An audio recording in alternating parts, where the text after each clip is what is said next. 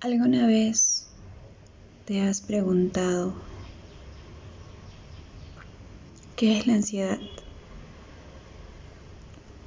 ¿Qué es eso que te hace sentir incómoda?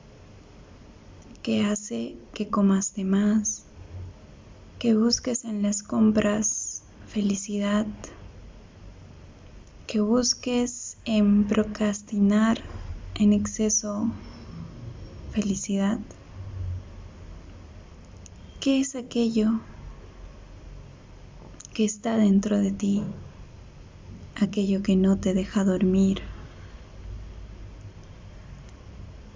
Aquella vocecita que no deja que te concentres en cosas de trabajo o en cosas que son importantes. Esa misma sensación la he sentido yo. Y vaya que muchas veces.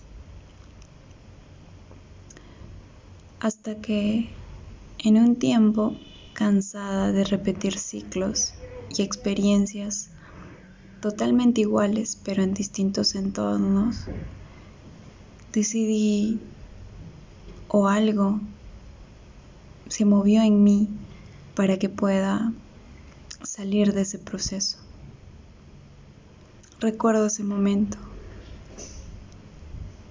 Estaba cansada de tantos ciclos.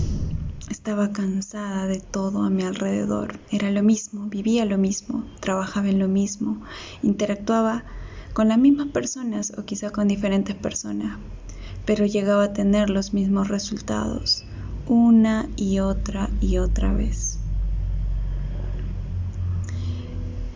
Fue hasta que un amigo me regaló un libro de un doctor peruano llamado Pérez Alvela.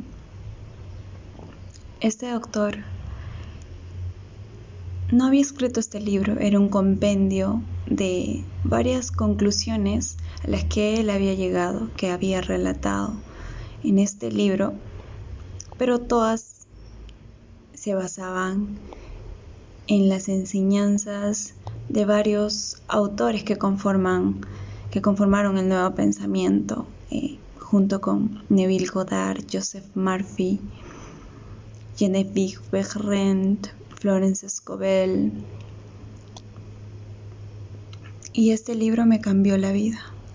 Un pequeño libro no tendrá más de 40 páginas, pero todo en él es valioso. Fue el mejor regalo sin duda.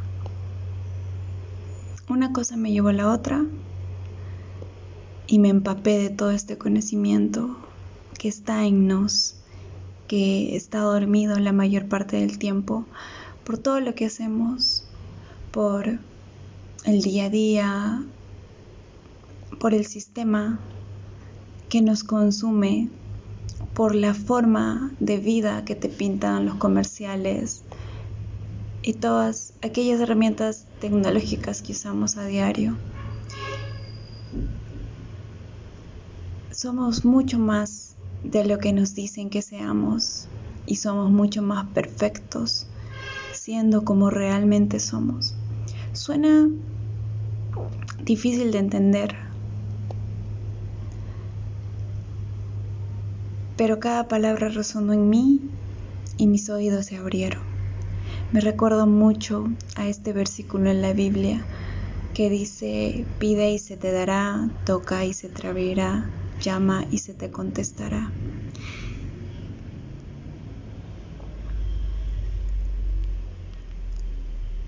Procederé a leer en un podcast posterior acerca de Neville. Una de las. Uno, uno de, de sus capítulos favoritos para mí.